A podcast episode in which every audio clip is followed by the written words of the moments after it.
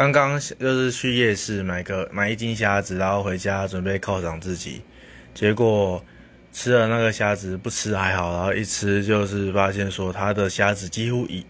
很多很多都是已经在料理之前就已经死掉的虾子，所以说它已经达到传说中料理的最高等级，叫做入口即化，那个体验真的非常的恶心，而且它还卖我一斤三百五，这非常的不合理。